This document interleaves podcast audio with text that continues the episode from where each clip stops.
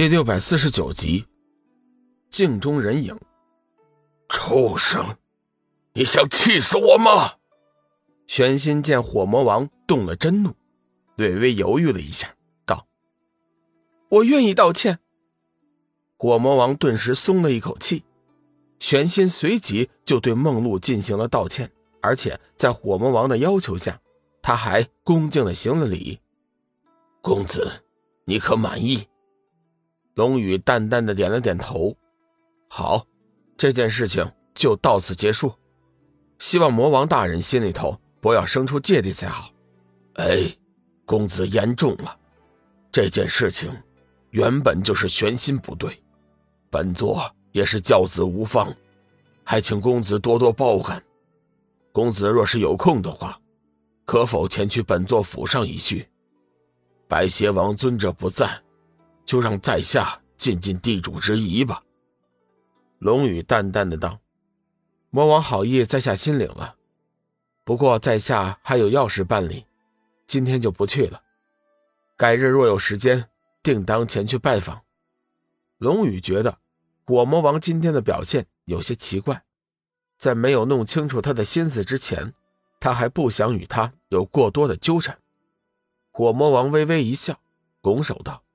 哈哈哈！哈，既然如此，本座就在府上静候公子大驾了。是夜，月光洒满大地，同福客栈一片寂静。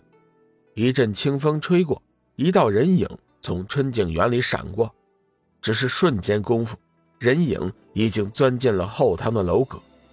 光华散去之后，却是龙宇先前见过的九尾灵狐。九尾灵狐将房门紧闭，下了几道禁制，确定安全之后，他来到了梳妆台前，拿出一面古朴的铜镜，念了几句咒语，随后但见那铜镜大放毫光，不一会儿，里面显现出一个人影来。至尊，我已经打探清楚了，那个人就是龙宇，与他同来的还有十九人，其中包括一个佛陀。有一个太乙金仙，对了，还有五百年前反出暗黑天的虎妖，其余众人也都是修为高强之士。九尾狐急忙把收集到的情报告诉了镜中人，他们的目的你知道吗？九尾狐道：“据我所知，龙宇带人前来暗黑天是为了去九明崖。”九明崖，镜中人似乎有些惊讶。他去九明崖干什么？难道是为了明明天意草和阴鬼轮回花？这个我还真不太清楚。至尊，有件事情我觉得很奇怪。说吧，什么事？回至尊，今天龙宇和火魔王之子玄心发生了一些摩擦。龙宇以一人之力击杀了火魔王的坐骑镜龙，还把玄心打得半死。但是火魔王赶到之后。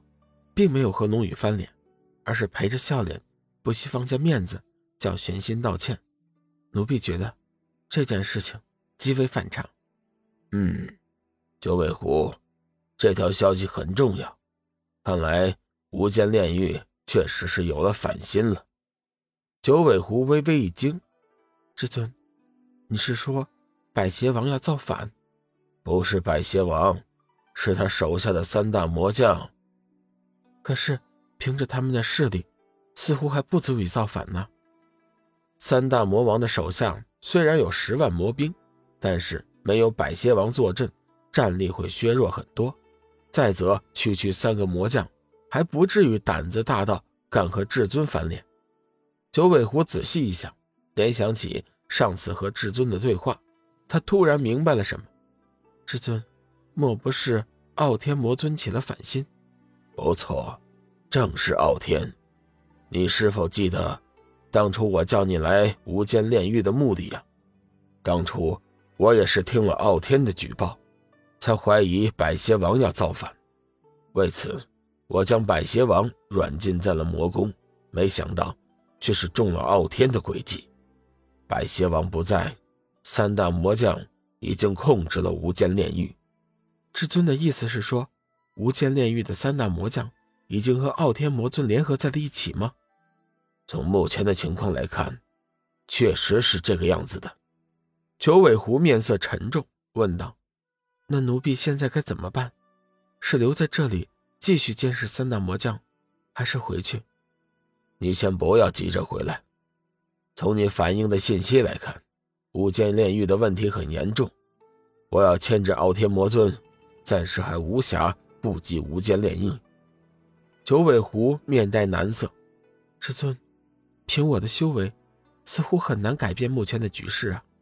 三大魔王对我的天美魔音都有免疫力，我怕会把事情搞砸呀。”镜中的至尊道：“你先别急。”我自有计较，你可以去暗中接触龙宇，想办法取得他的帮助。以他现有的力量，如果为我所用，无间炼狱的三大魔王根本就不足为虑。至尊，我的天美魔音对龙宇也是无用的，请你告诉我，我该怎么做，就能取得他的信任呢？这个好办，龙宇前来暗黑天的目的是为了九明崖，整个暗黑天。除我之外，绝对没有人清楚知道九明崖的位置。九尾狐似乎有些明白了，奴婢明白了，至尊的意思是想以九明崖的具体位置和龙宇做笔交易。不错，正是这个意思。我将进入九明崖的方法告诉你，你可以找到龙宇，以此作为合作的报酬。具体该怎么周旋，你自己看着办吧。这段时间，你必须隔一天就向我汇报一下无间炼狱的情况。我怀疑，傲天魔尊为了这一天，已经做了很大的准备。我们必须要全力反击，否则的话，我的报仇大业就了无希望了。九尾狐恭敬的道：“师尊放心，我知道该怎么做。”九尾狐，你是本尊三大婢女中最机灵的一位。我相信你能够很好的完成这次任务。等这次任务完成，本尊会恢复你的自由之身，同时我会为你夺回狐族族长一职。九尾狐闻言，身体微微一颤，语气越发的恭敬起来：“师尊，奴婢会感激你的大恩大德的。”好了，今天就到这里吧，我还有事要处理。话音刚落。镜中人影便随即消失。